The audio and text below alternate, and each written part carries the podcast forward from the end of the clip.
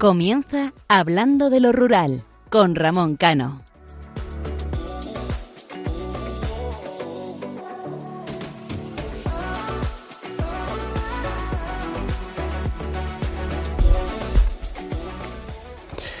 Buenas noches. La emoción con la que hoy vengo es de alegría, la de transmitir esa sensación entre vosotros.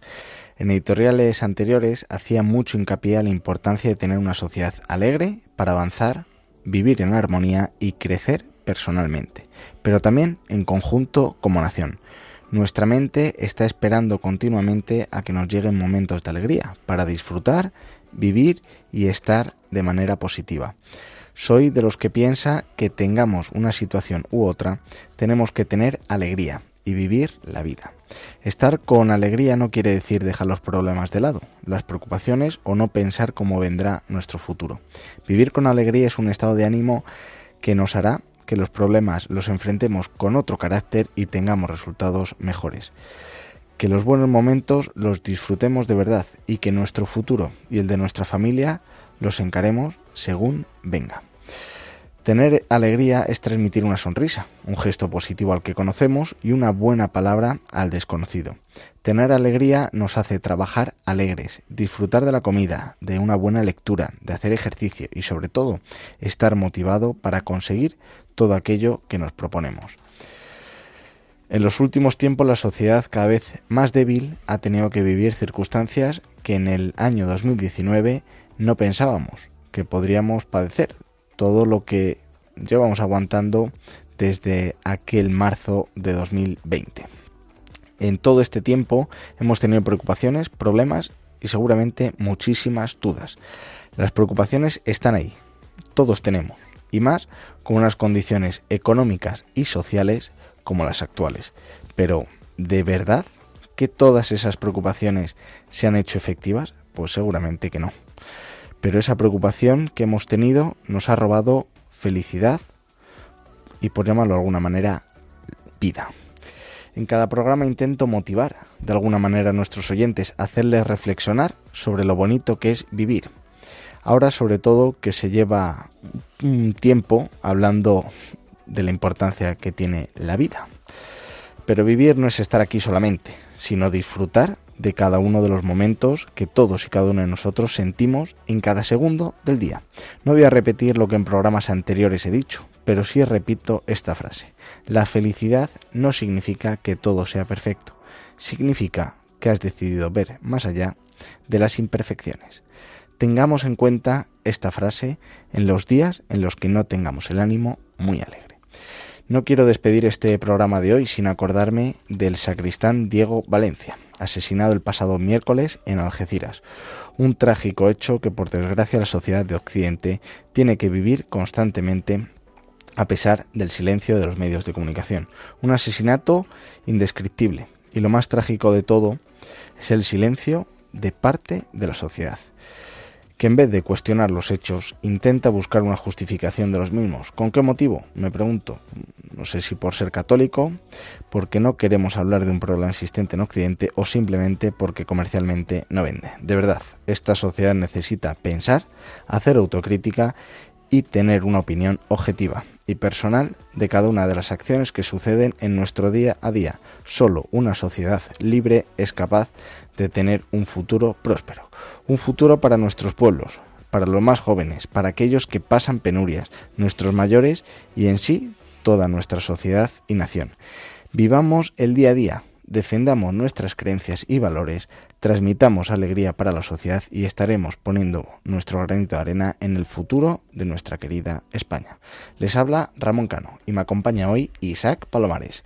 Les recuerdo que nuestro programa es cada 15 días, los domingos, de 12 de la noche a 1 de la madrugada, tienen una cita en Hablando de lo Rural, aquí, en Radio María y pueden interactuar con nosotros a través de nuestro correo electrónico hablando de lo rural arroba radiomaria.es o a través de nuestra página de Facebook que les animo a que la sigan hablando de lo rural. Y si quieren escuchar los programas anteriores, lo pueden hacer en el apartado podcast. Comenzamos.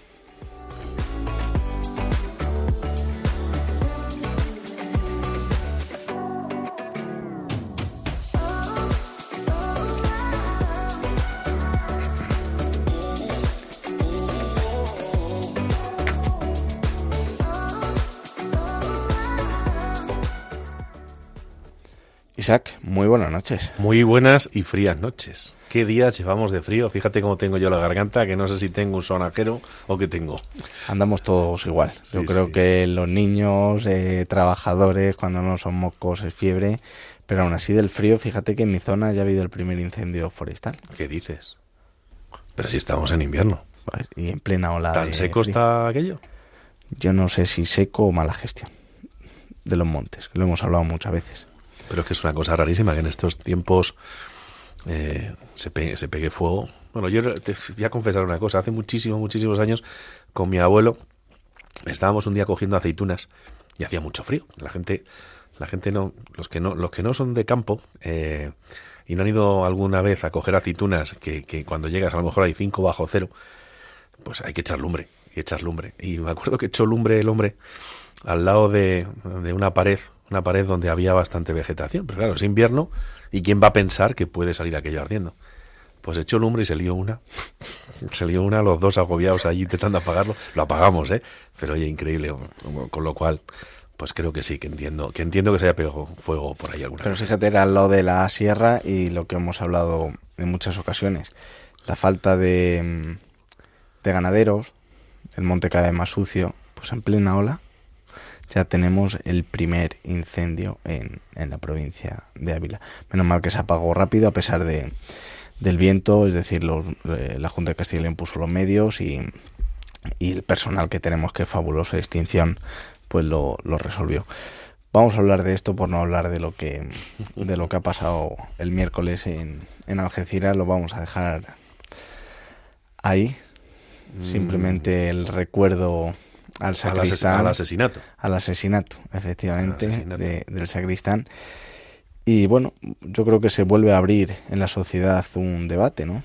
Eh, yo creo que es fundamental. Además, en los pueblos que siempre se habla más, ¿no? O por lo menos los que hablan les escuchamos y, les vemos, pero yo creo que es un debate que vuelve a estar en la calle. Eh, yo cuando lo vi no me lo, no me lo creía y, y bueno, bueno, otro Martín más, eh, pero eh, lo tenemos aquí. Pero es que eh, hace poco, también en, me parece que fue en Nigeria, asesinaban brutalmente y pegándole fuego dentro de su casa al padre Hacha. mártires siguen existiendo. Lo triste es ver que esta sociedad es tan hipócrita y tan miserable que los mártires que llevan la cruz en el pecho o en el alma parece que no tienen valor. Eh, con esto no quiero hacer una crítica política, quiero hacer una crítica ética y moral. Y creo que estamos en unos tiempos, en unos momentos en los cuales esta sociedad muestra, muestra la peor cara que existe. Una cara ruin, una cara en la que no tiene alma ni corazón, y en función de donde sea la persona que ha sido asesinada, y digo asesinada con mayúsculas, o martirizada, parece que esa vida no merece la pena igual que los más de 90.000 niños que fueron asesinados el año pasado con las prácticas abortivas. ya son muchos asesinatos. También estas semanas se ha estado hablando de la vida ¿no? y de la importancia que tiene la vida.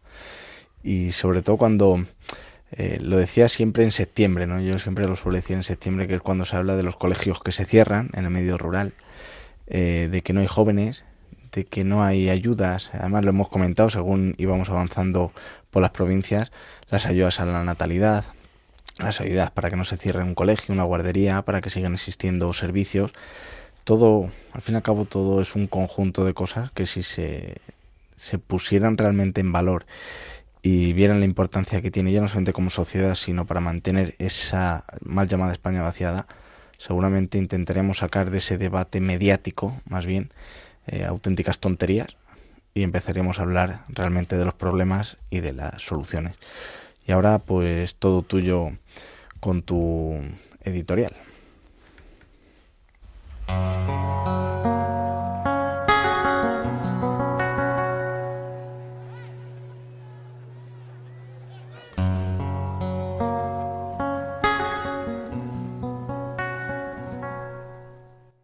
Muchas veces nos preguntamos qué es la vida y por qué es tan dura en muchos tramos del camino. Desde que nacemos, nuestros padres y nuestros abuelos nos protegen con sus alas de plata y de oro, para que no nos pase nada. Nos educan, nos enseñan lo bueno y lo malo, y sobre todo nos muestran su experiencia de vida. Una experiencia que también está llena de muchos momentos buenos y malos, muchas caídas, mucho sufrimiento, pero sobre todo tratan de mostrarnos el cómo debemos hacerlos frente, aunque evidentemente llevados por su amor infinito, nos suelen ocultar la cruda realidad para no hacer lo que ahora se llama spoiler, o sea, desvelarnos la cara amarga de la vida en ocasiones. Por eso, con el paso de los años, hemos de aprender de ellos, de su ejemplo, y transmitir su legado a nuestros hijos, tratando de no hacer spoiler, pero enseñándoles a levantarse de las caídas, preparándoles para afrontar los embates del destino. Muchos de ustedes me podrían decir que es muy fácil hablar y decir esto, y he de confesar que en muchas ocasiones me cuesta seguir adelante con el día a día, con los retos, sobre todo por los miedos que surgen, miedos que vienen de la infancia, cuando nuestros padres y abuelos nos sobreprotegían, poniéndose en el suelo para que no nos hiciéramos daño ante cualquier caída. Tras dar muchas vueltas a cómo superar esos miedos, a cómo sobrevivir al duro día a día, tengo muy claro que el bálsamo para recuperarnos está anclado en la familia y en la fe en abrazar cada día a los nuestros y a nuestro Cristo, a ese hombre valiente que murió por nosotros en una cruz.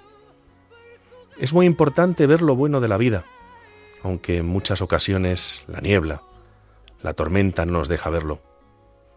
Para ello lo mejor es intentar cada día dar gracias a Dios por un día más. Dar gracias a Dios por ser fruto del amor de dos seres humanos que vincularon a dos familias en las que lustros antes ocurrió exactamente igual, por ser el fruto de nuestros padres. La mejor decisión que he tomado en la vida ha sido la de ser padre, de poder irme cada día a la cama y arroparles en los días de frío y abrirles la ventana en los días de calor. Mis hijos son lo mejor que he hecho, con mucha diferencia. Soy humano e intento mostrarles lo mejor de la vida, mostrarles de dónde venimos, tanto del lado materno como del paterno, intentando que también sigan los pasos de nuestras familias, que no han hecho otra cosa que intentar dar lo mejor a sus hijos y ahora a sus nietos. Asimismo intento que vean lo importante que son los valores, los principios cristianos, valorar nuestras tradiciones y costumbres, valorar nuestro país, sus pueblos, sus ciudades, y valorar muy especialmente a los que hacen de la ayuda a los demás su forma de vida. Todo esto pasado por una licuadora es lo que intento haciendo radio, para que vean que todo eso se puede hacer con un simple texto, con una simple palabra, con una simple sonrisa que se nota incluso a través de la radio. Porque todos los que me conocen saben que lo que más feliz me hace es ponerme aquí y ahora detrás de un micrófono para transmitir lo que siento, lo que llevo dentro, algo muy especial que Dios me ha dado. Esta es mi vida, este soy yo con muchos defectos, pero que intento siempre hacer el bien a los demás, haciendo algo que me enseñaron mis padres, perder incluso para mantener a los que yo quiero. Hoy, queridos oyentes, les quiero mandar un abrazo a todos los artífices de esta gran obra que es Radio María, que acaba de cumplir 24 años, nada más y nada menos. Y a todos ustedes, fieles oyentes, les mando un abrazo fraternal que espero que en esta noche fría de enero les reconforte.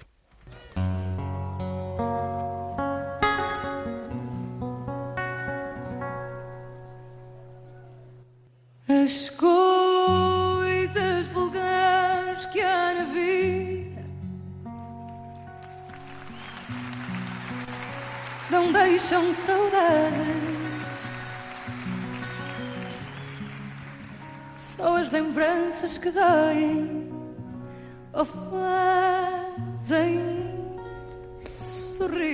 Luego nos dicen que hacemos buen equipo. De lo que no se acuerda el aprendiz, se acuerda el maestro. Y es verdad, eh, Radio María cumple 24 años transmitiendo la voz de la Virgen, que además está en todo el medio rural, ya lo decíamos además en el programa anterior. Así que Isaac, nuevamente, eh, enhorabuena por, por esa magnífica editorial. Y como viene siendo habitual y costumbre en hablando de lo rural, pues antes de comenzar con el programa, que además hoy va a ser un programa un poquito especial, ya que nos llamaron la otra vez los oyentes la, la atención, vamos a matar, como se dice en mi pueblo, dos pájaros de un tiro. Pero antes de ello, vamos a escuchar la canción de Taburete Mariposas.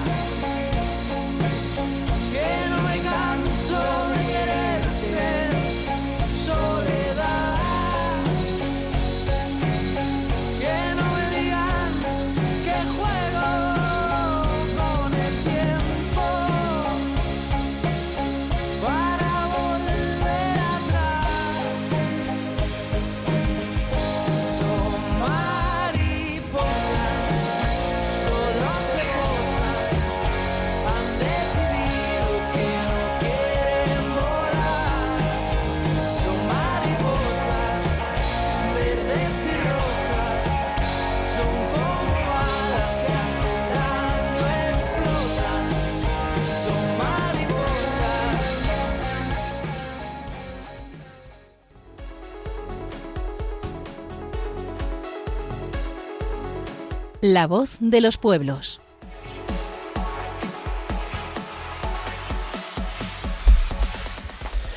Pues ahora sí que comenzamos el programa y antes de, empezar con la provincia que nos toca, eh, decir que nuestra querida y compañera Raquel no es que se haya ido, sino que ya lo dijo en el programa anterior, por lo cual no es una sorpresa que damos, sino que eh, está embarazada y además es una de las mujeres que en Galicia está defendiendo a capa y espada a la mujer rural, sus derechos y todo lo que ello implica. Entonces, eh, entre el cansancio del embarazo y la actividad eh, profesional que tiene, pues hay veces que no se puede llegar a todo. Y desde aquí sabe eh, nuestra querida compañera que esta es su casa, que siempre y cuando pueda y se encuentre bien, aquí está su sitio, por lo cual no os preocupéis, que la seguimos teniendo en plantilla.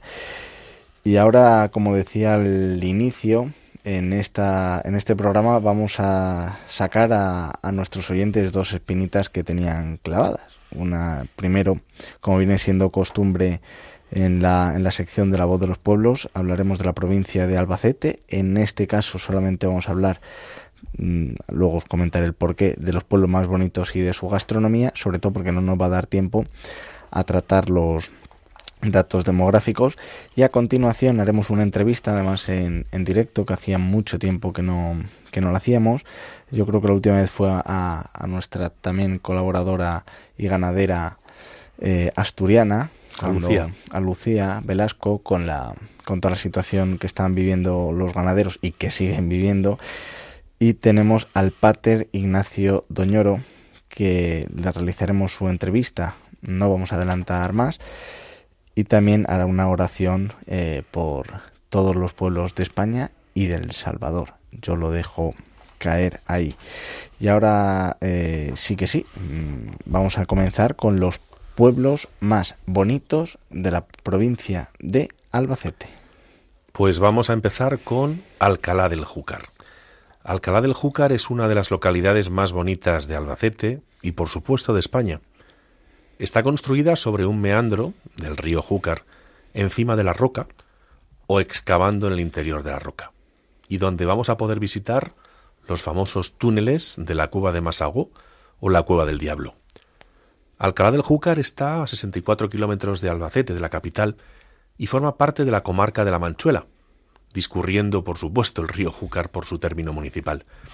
Está declarada conjunto histórico artístico y cuenta con muchos lugares que ver, entre los que se incluyen el castillo del siglo XII, que es de origen árabe, la iglesia de San Andrés, la ermita de San Lorenzo, el puente de la Rambla o la plaza de toros esta última destacable por tener forma irregular. Asimismo son de destacar las viviendas excavadas en las rocas. Aina, situada en la comarca de la Sierra de Alcaraz, en un entorno de gran belleza destacando las riberas del río Mundo y su abundante vegetación, con escenarios tan atractivos que han provocado que la localidad sea conocida también con el nombre de la Suiza Manchega. Ya hemos dicho en el programa anterior o en el primero que estábamos también en Castilla-La Mancha, dos veces la Suiza manchega, Isaac. Yo no sé qué tendréis allí, pero es la segunda tenemos de vez, todo, tenemos de es la todo. segunda vez que lo, que lo comentamos. En Aina eh, tuvo lugar el rodaje de la película Amanece, que no es poco, que fue dirigida por José Luis Cuerda. Actualmente muchos visitantes realizan una ruta por los diferentes escenarios en los que se rodó este largometraje. Aina se encuentra a 61 kilómetros de la capital provincial, la ciudad de Albacete. Por el término municipal de Aina discurren los ríos Mundo y Segura y comprende interesantes parajes como la conocida como Cueva del Niño, declarada Patrimonio de la Humanidad por la UNESCO y que guarda las únicas pinturas rupestres halladas hasta el momento en esta provincia.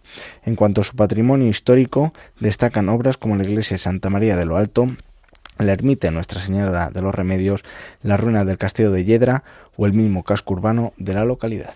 Seguimos con Yeste. Yeste se ubica al sur de la provincia de Albacete, a una altitud de 877 metros sobre el nivel del mar, y le separan de la capital 132 kilómetros.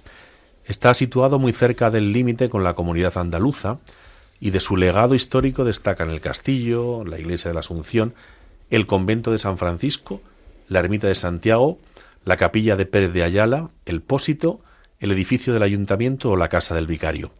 El entorno natural en que se encuentra Yeste posee parajes muy bellos, ya que se sitúa en la Sierra del Segura, en pleno parque natural de los Calares del Mundo y de la Sima. Y cabe destacar asimismo el embalse de la Fuensanta. Y fijaros este nombre curioso, Chinchilla de Montearagón. El municipio de Chinchilla de Montearagón se halla en la zona central de la provincia de Albacete, a tan solo 13 kilómetros de la capital.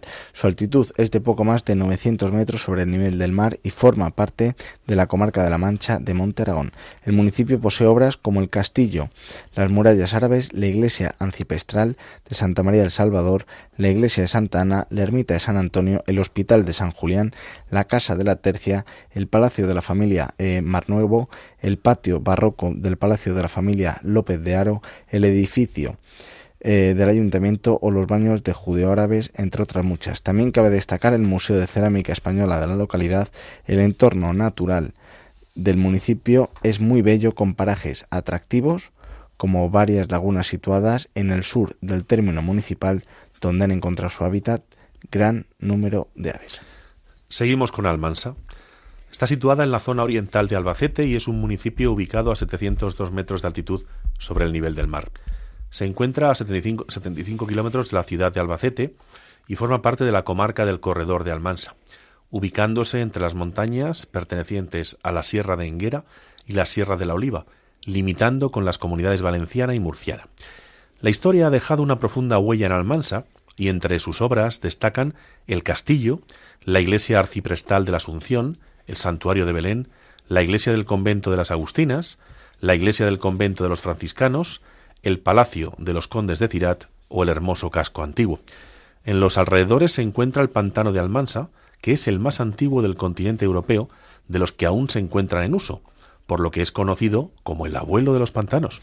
Otro problema también, lo de los pantanos. Ya lo comentaremos en algún otro programa de cómo España, la desertización, pero a la vez queremos destruir los pantanos que tanta riqueza y sobre todo tantos recursos mantienen a las ciudades. Y ahora vamos con Ellín. Se halla en la zona suroeste de la provincia de Albacete y pertenece a la comarca de Campos de Ellín. Se sitúa a 600 metros de altitud sobre el nivel del mar, a 59 kilómetros de la ciudad de Albacete. Por el término municipal de Ellín discurren los ríos Segura y Mundo, y su legado histórico comprende obras como el Santuario de Nuestra Señora del Rosario, la Iglesia de Santa María de la Asunción, la Iglesia del Sagrado Corazón, la Iglesia de San Roque, el Convento de los Franciscanos, la Ermita de San Rafael, la Casa de los Salazar o la Casa de los Falcón Morote, destacando asimismo el yacimiento arqueológico íbero del Tolmo de Los alrededores de la localidad guardan parajes muy atractivos como los embalses del Cenajo, del Talabe y de Camarillas. Tobarra. Es un municipio situado al sur de la provincia y se halla a 652 metros de altitud sobre el nivel del mar y forma parte de la comarca de Campos de Ellín. Se ubica a 48 kilómetros de la capital. De entre las obras que componen su patrimonio podemos destacar el santuario de Nuestra Señora de la Encarnación, la iglesia de Nuestra Señora de la Asunción, la iglesia de San Antón, la ermita del Calvario, la ermita del Cristo de la Antigua, el convento de los franciscanos observantes de San José, la torre del Castellar, el reloj de la villa y la torre conocida como Ojos del Diablo, único vestigio de una antigua fortaleza de origen musulmán. Hemos de destacar su Semana Santa, en especial sus horas ininterrumpidas de toque de tambores, nada menos que 104, lo cual convierte el municipio en el lugar en el que más horas seguidas se toca el tambor de entre todos los del planeta. La festividad está declarada eh, bien de interés turístico nacional. Es muy, muy aconsejable para quienes se acerquen a esta localidad la visita al Museo del Tambor, y en los alrededores encontraremos parajes como la laguna de Alboraj y los saladares de Cordovilla. Fíjate, Isaac, antes de continuar con el próximo municipio, que es Nerpio, en, en los seis pueblos o siete pueblos que llevamos, hemos hablado de toda la riqueza artística, de toda la, al fin y al cabo de toda la riqueza turística. ¿Y en qué se ha basado esa riqueza turística de estos siete pueblos de Albacete? Monumentos religiosos o tradiciones y costumbres religiosas, está clarísimo. Y queremos quitarlo. De verdad, de verdad que es a mí que, que me lo expliquen. es eh, a nosotros mismos cargarnos nuestro, nuestro país. Pues continúo con Nerpio. Es una localidad que también forma parte de la comarca de los Campos de Yin. Se encuentra a más de mil metros de altitud sobre el nivel del mar y a 155 kilómetros de Albacete. En sus alrededores se encuentra el embalse de Taivilla y Nerpio destaca de manera especial por sus yacimientos arqueológicos cuyo conjunto ha sido declarado por la UNESCO como Patrimonio de la Humanidad. Entre ellos se encuentra el castillo de Taivilla, el torreón de Vizcable o el conjunto de arte rupestre que podemos encontrar en los alrededores de esta localidad. Seguimos con Letour, que es otro de los pueblos más bonitos de esta preciosa provincia española. Se encuentra al sur de la provincia, a 720 metros de altitud sobre el nivel del mar, y forma parte de la comarca de la Encomienda de Segura. Está situada a 136 kilómetros de la capital y su censo no alcanza el millar de vecinos, teniendo un patrimonio histórico muy, muy importante. Abarca obras como la iglesia de Santa María de la Asunción, la ermita del Alto, la ermita de San Sebastián, la ermita de San Bartolomé, el puente medieval o el arco de las Moreras. Sus alrededores son de una gran belleza y en él encontraremos parajes muy atractivos como el Charco Pataco, la cascada del arroyo de Letour, que tiene una magnífica poza de cristalinas aguas a sus pies, o el Charco de los Canales, una atractiva piscina natural, que en estos días que hace tanto frío, pues debe ser tremendo meterse allí, Ramón. Pero luego como esas piscinas naturales en verano se llenan de gente, la gente disfruta, conoce. Entonces, bueno, pues animamos también a, a todos los que nos oyen a, a disfrutar de esas, no solamente las piscinas municipales de los pueblos, sino las naturales. Alcaraz. Alcaraz es otro de los municipios considerados como de los más turísticos de la provincia de Albacete. Se encuentra al suroeste de la misma, a 81 kilómetros de la ciudad de Albacete a 962 metros de altitud sobre el nivel del mar y formando parte de la comarca de la Sierra de Alcaraz, ubicada entre los cerros de Santa Bárbara y San Cristóbal. En su término municipal discurren cuatro ríos, Júcar, Segura, Guadiana y Guadalquivir. En cuanto a su patrimonio arquitectónico, poseen obras como el castillo de Alcaraz, el castillo de Cortes, el Real Monasterio y Santuario de Cortes, el acueducto, la iglesia de San Miguel o el torreón de Gorgoji. Mención especial merece su plaza mayor, declarada conjunto histórico-artístico y que incluye obras como la iglesia de Santísima Trinidad y Santa María la Torre del Tardón, las lonjas de Santo Domingo y de la Regatería y el edificio del Ayuntamiento, conocida también como la lonja del Aorí.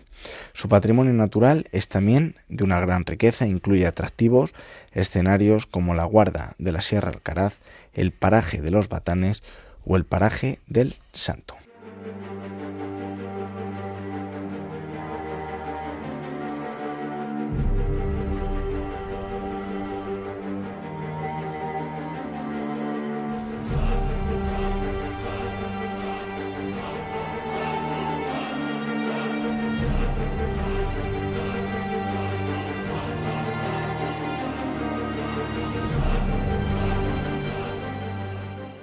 Con esta música épica, y como viene siendo habitual en Hablando de lo Rural, que vamos cambiando siempre un poco cuál es nuestra organización, vamos a dar paso a la entrevista que habíamos eh, dicho al comienzo. Tenemos hoy al pater Ignacio María Doñoro de los Ríos. Muy buenas noches, pater. Muy buenas noches y, y es una gozada, es una gozada estar con todos vosotros, los amigos fieles de Radio María. Muchas gracias. Bienvenido aquí al programa Hablando de lo Rural. Gracias. que yo creo que es un programa que a la gente le, le gusta, sobre todo porque eh, bueno, lo, lo emitimos de madrugada, hablamos de todos los pueblos de esa mal llamada España vaciada y le voy a dar paso a Isaac, maestro de los micros, para que comience esta entrevista. Muchas gracias. Bueno, padre, muy buenas noches. ¡Qué ilusión, Isaac!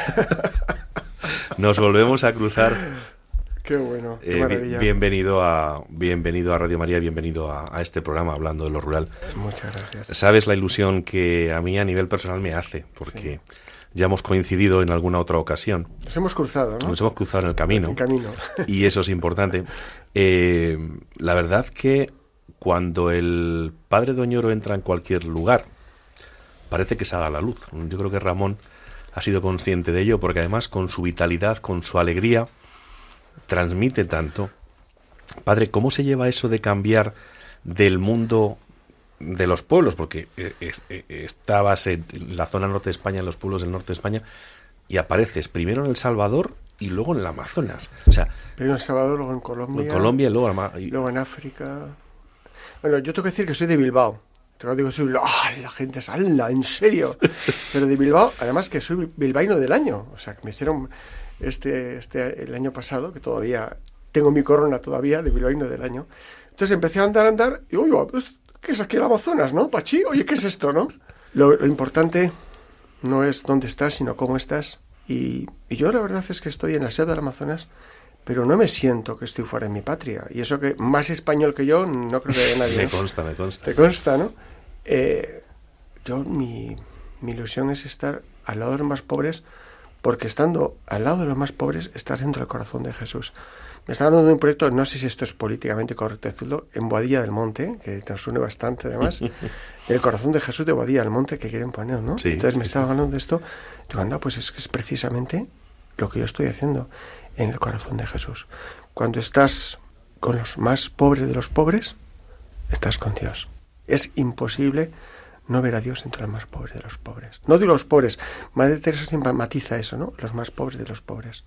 Y entonces ahí estoy. Y da igual el lugar, eh, pues sí, es, es lo más rural porque es lo más alejado, lo más pobre, lo más, lo más complicado. Y ciertamente, pues, pues ahí, ahí me siento feliz. Tampoco es políticamente correcto decir esto, pero jamás soñé ser tan feliz. Porque tengo a Jesús. Bueno, y al principio del programa hablábamos de la importancia que tenía la alegría y la felicidad, así que Sí. estás en el espacio Y la risa, correcto. además. Exacto. Hay que reírse. ¿Cómo se ve el mundo, el mundo rural mm, al otro lado del charco y sobre todo el mundo rural de los pobres? Porque creo que ver el mundo, el mundo rural eh, de, de- del Amazonas o del Salvador o de, o de África no tiene nada que ver con lo que es el mundo rural español, pero entiendo que la visión del mundo rural de los pobres es igual en todas partes. Es igual, es igual. Solo eh, la típica cosa típica, ¿no? Dicen, ah, bueno, es- aquí nosotros un euro no vale para nada, pero allí vale para mucho. Pues es la mayor tontería que se puede decir, porque todo es a base de exportaciones. Un euro aquí no es nada y allí es menos. Por eso son pobres, porque no tienen absolutamente nada. Nosotros solemos decir, me muero de hambre, y me muero de hambre cuando, cuando no has comido, es decir, almorzado. Cuando no has comido y a lo mejor pues comes a las 4 de la tarde, ¿no? O no has cenado y cenas, yo qué sé, pues a la 1 de la mañana. No, no, allí se mueren de hambre porque realmente mueren, ¿no? Y vivir eso es, es otra dimensión. Pero nosotros tenemos una cosa en el Hogar Nazaret. O sea, yo estoy en un lugar que se llama Hogar Nazaret, donde llegan niños, niñas en situaciones extremas que muchas veces me los entregan porque no los quiere nadie, porque van a morir, porque no hay nada que hacer, o, o incluso esta frase horrorosa, no me sirve para nada, y entonces pues se curan, se sanan, hay una alegría inmensa, pero no porque tenemos medios, o porque no busquen las zapatillas tal, o no buscan el juego del internet tal, Pascual, sino porque tienen a Jesús. Jesús está siempre en el centro de nuestras casas y tienen a Dios. Entonces, si tenemos a Jesús, es que no necesitamos nada más. Es que es verdad, tenemos a Jesús. O sea, y este es el mensaje por el cual yo vengo a España, para transmitir esa alegría, esa fuerza que el mundo, y España en concreto, y la población rural, parece que camina hacia el abismo, parece que nos estamos intentando como suicidar, ¿no? Cuando realmente, cuando nos apartamos de Dios, nos apartamos de nuestra esencia de nosotros mismos, ¿no? Y, yo no veo alegría, yo no veo, no veo, no, no, todos mis amigos o se han divorciado están a punto de, y lo cierto es que, que, que me dicen, joder, tú eres el que mejor vive, digo, sin ninguna duda, ¿por qué? Porque vivo con Jesús, teniendo Jesús. Además, yo otra de las cosas que veo, y creo que es igual en todos los mundos rurales y los mundos pobres de, de- de- de este mundo, valga la redundancia, es que con muy poco en el mundo rural se vive. Sí. En, las, en las ciudades, en el mundo urbanita, hace falta mucho de todo. O sea, eh, yo, por ejemplo, eh, estos días que, que- que- que voy, voy al despacho, porque además es comodísimo, en, el, en transporte público, y veo a todo el mundo con los móviles, eh, enganchado todo el mundo. O sea, en un vagón, yo creo que el 97% van con el móvil. ¿Qué sería de esa gente, Pater, si no tuvieran móvil, si no tuviesen electricidad, si no tuviesen eh, los juegos. Yo creo que sería conveniente que, que- que- que este mundo, que esta civilización, de vez en cuando se trasladara al Amazonas, al hogar Nazaret, a esa maravillosa obra que, que- que- que creas y que recreas cada día, y que se viera realmente lo que es la vida, lo que es el Es mundo. mucho más simple, es más sencilla, no hay tanta prisa, no, hay- no pasa nada, eh, se vive el presente eh, y con muy poquito, para vivir necesitamos muy poquito. Y eso es una característica maravillosa de, de los pueblos, de- del mundo rural, que con lo que tenemos, pues ya está. Lo importante no es ser feliz mañana, sino ser feliz ahora. Ahora que estoy con vosotros aquí en Radio María, tú que me estás escuchando, ¿qué puedes hacer por ser feliz? Pues vive el presente vive el presente. Y sin ninguna duda, podemos ser felices con Jesús. Ser felices ahora y ser felices eternamente en el cielo. Ese es nuestro futuro. Yo me llama la atención muchísimo de mis amigos que es que tengo que mandar a mi hija a Canadá para que inglés. No, es que. Y el otro lo tengo que mandar a un curso de no sé qué. Y otro. Oye, ¿y te has pensado que tu hijo sea santo? Porque yo a mis hijos, que tengo 310 hijos, les digo, hijos, si no vais al cielo, he fracasado. Bueno, yo lo tengo muy fácil en Perú porque les digo, bueno, con perdón, esto tampoco es muy correcto, pero bueno, como, como casi nadie nos escucha, lo puedo decir, ¿no?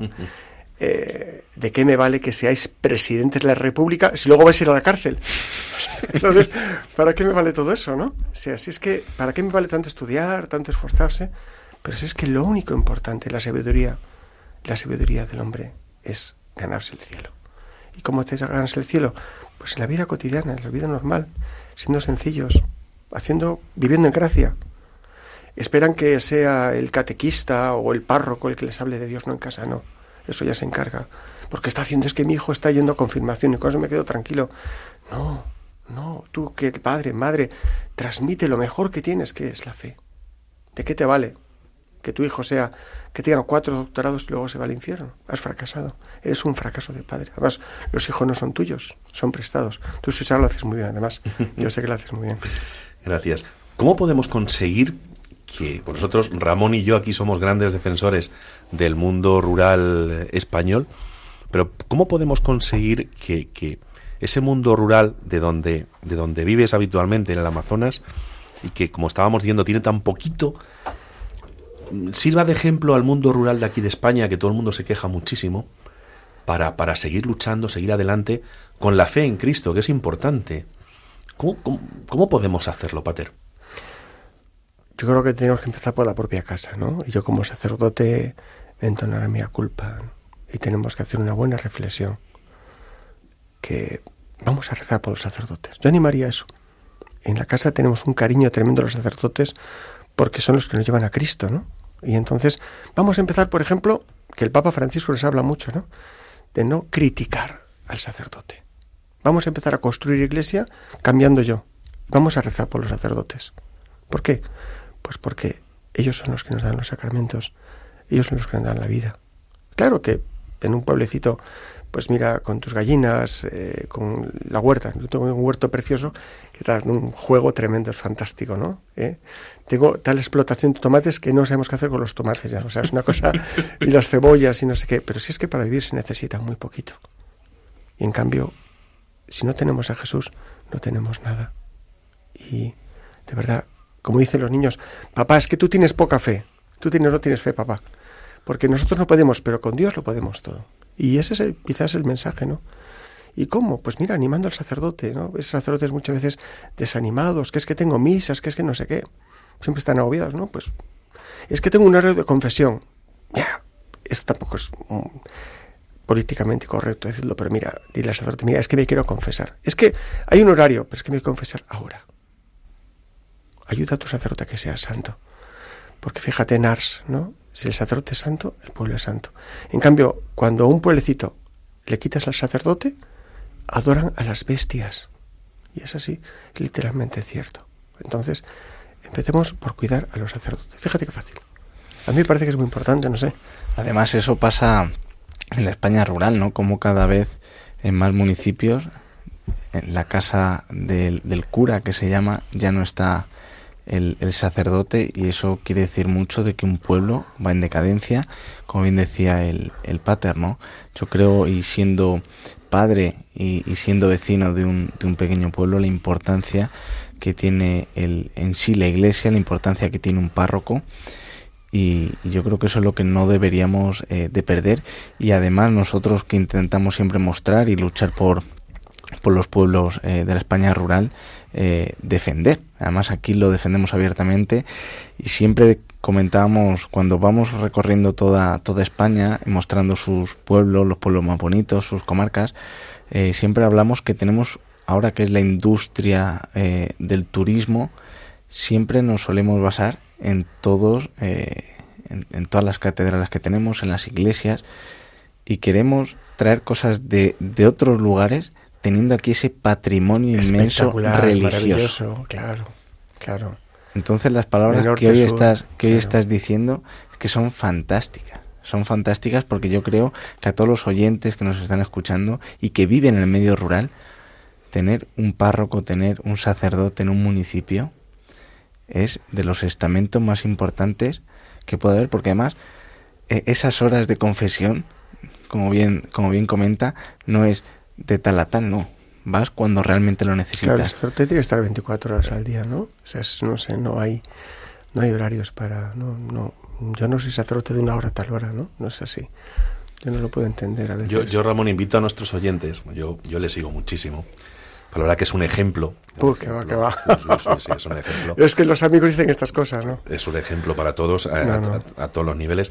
Pero yo invito a la gente a que, a que entre en la página web de, de- de Hogar Nazaret y vea que, por ejemplo, hace no mucho se instaló allí una imagen de la Virgen del Rocío. Sí, sí, sí. sí, Y la Virgen del. Pilar, Espectacular. Sí, tenemos una réplica del santuario, o sea, no es una imagen. Hemos hecho una réplica, o sea, vas por la selva, unas zonas que son todo chabolas, y de repente te encuentras con el santuario del Rocío, que yo a los almonteños, que son gente maravillosa, les digo, no, no, perdona, me habéis copiado. O sea, yo soy anterior al año 64 cuando hicisteis el Rocío y se enfadan muchísimo, porque entran, los almonteños entran a trapos, son de una raza especial. ¿eh? Son, son más fuertes que los de Bilbao todavía, son, son fantásticos. ¿no? Y, y es verdad, ¿no? Es decir, como ir eh, dejando a Dios que hable, dejando a Dios que, que tenga su espacio, dejando a Dios que esté en los sitios más pobres, dejando al Señor. Y una forma muy fácil es dejando a su madre, claro, que hace las cosas. te voy a hacer una pregunta polémica. A ver, ser un venga, dale. polémico. Me gusta, me encanta. Eh, últimamente, en este mundo, en este primer mundo, se dice que los españoles colonizamos y tratamos muy mal a todos los que están al otro lado del charco. ¿Tú no crees que la, la- la gran labor que hizo España, en este caso el Imperio Español, eh, cuando llegó a, a América, y sobre todo nuestra, nuestras tradiciones, nuestro- nuestra lengua, y la labor de los sacerdotes, eso, si se eliminara, ¿qué habría sido de este, de este mundo? ¿Qué habría sido de la humanidad? Bueno, tengo que decir eso. Me alegra que me hagas esta pregunta. Además, estos días, eh, bueno, yo creo que todos, ¿no? Llevamos en el corazón a, a Benedicto XVI. Yo, San Benedicto XVI. Y yo me encomiendo mucho a él y, bueno, pues, papa grande que hemos tenido, ¿no? Y entonces él hablaba como el demonio tiene tanta, tanta rabia a España porque es la nación evangelizadora por excelencia, ¿no? Eh, ciertamente cuando uno conquista un país, pues pone en todo caso las ciudades en la costa, pero no las pone en el interior. Y no hace universidades, y no hace hospitales, y no habla de Dios, no hace un mestizaje. Lo importante al final es que Dios nos juzgue, ¿no? Es curioso como mm, ya vimos un mundo tan globalizado que ya no hay razas, ya no hay banderas, ya no hay países. Somos hermanos, de verdad. Y qué bonito es en esta zona donde estoy, en la región de San Martín, que muchos de ellos pues son españoles, ¿no? Y estamos ahí metidos. Y mis hijos son españoles. ¿Por qué? Porque son peruanos que están allí, me da igual. Porque su padre es español, es, es, es igual. Yo tengo patria ahí con su bandera española, con la camiseta de la... ¿Eso has visto, Bueno, no? llevas, llevas un pin de la Guardia Civil en Por la solapa supuesto. del traje, ¿eh? La benemérita, la benemérita tan La benemérita es mucho, es mucho para, para él y para mí. Sí. Pues, eh, Pater, la verdad que le agradecemos este tiempo que, que hoy has compartido aquí con nosotros en Hablando de lo Rural en Radio María. Y como decía Isaac, vamos a proceder yo creo que a esa oración por los pueblos, ya no solamente de España, sino vamos a trasladarlo también a todos los pueblos eh, de Sudamérica y, Y una cosa importante, que la gente, por favor, que no olvide entrar en la página web de Hogar Nazaret, que se va a llevar muchas sorpresas. que vea la labor que hace. Ya Vea la sé, que, labor. ya sé que no se puede decir hogarnazaret.es, hogarnazaret terminado en T de Toledo.es. Ahí encontréis una respuesta real donde puedo hacer algo por los demás. hogarnazaret.es. Pues, Pues- esa oración, Pater, por, por, con todo el cariño para los oyentes de Radio María en estos 24 años y para, yo creo que para, para, para todos los cristianos. Pues yo quiero que entres dentro de ti, que me estás escuchando ahora en estas horas de la noche. Y nos ponemos en presencia de Dios, tal como somos, con nuestra verdad, con nuestros fallos, nuestros pecados y nuestros aciertos.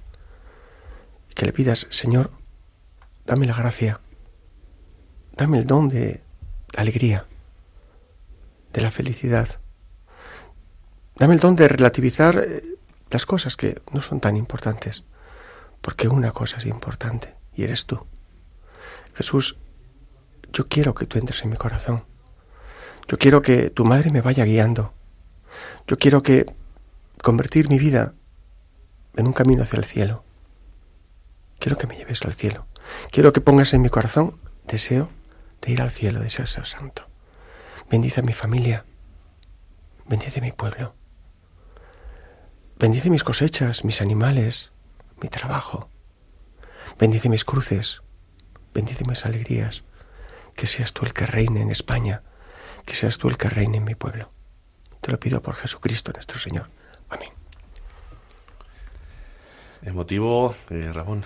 Yo que siempre me emociono con el Pater y la verdad que son unas palabras tan sentidas y de una persona tan grande que Yo creo, Isaac, que lo único que le podemos eh, transmitir al oyente es, como bien decías, tanto tú, Isaac, como, como el pater, la labor que el hogar de, de Nazaret. es- Hogar Nazaret, no de Nazaret, sino- Hogar- si no se van a la Nazaret. competencia.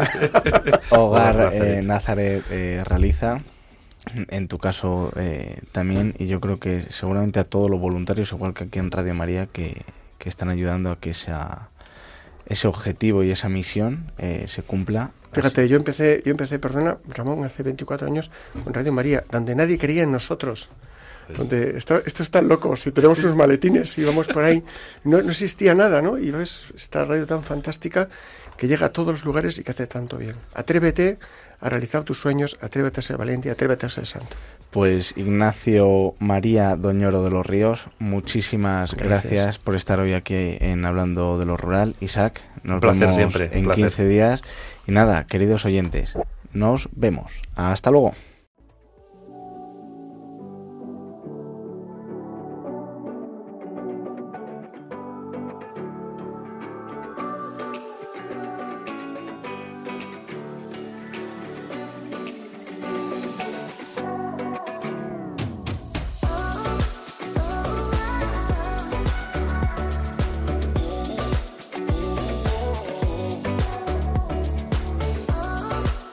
Han escuchado en Radio María Hablando de lo Rural con Ramón Cano.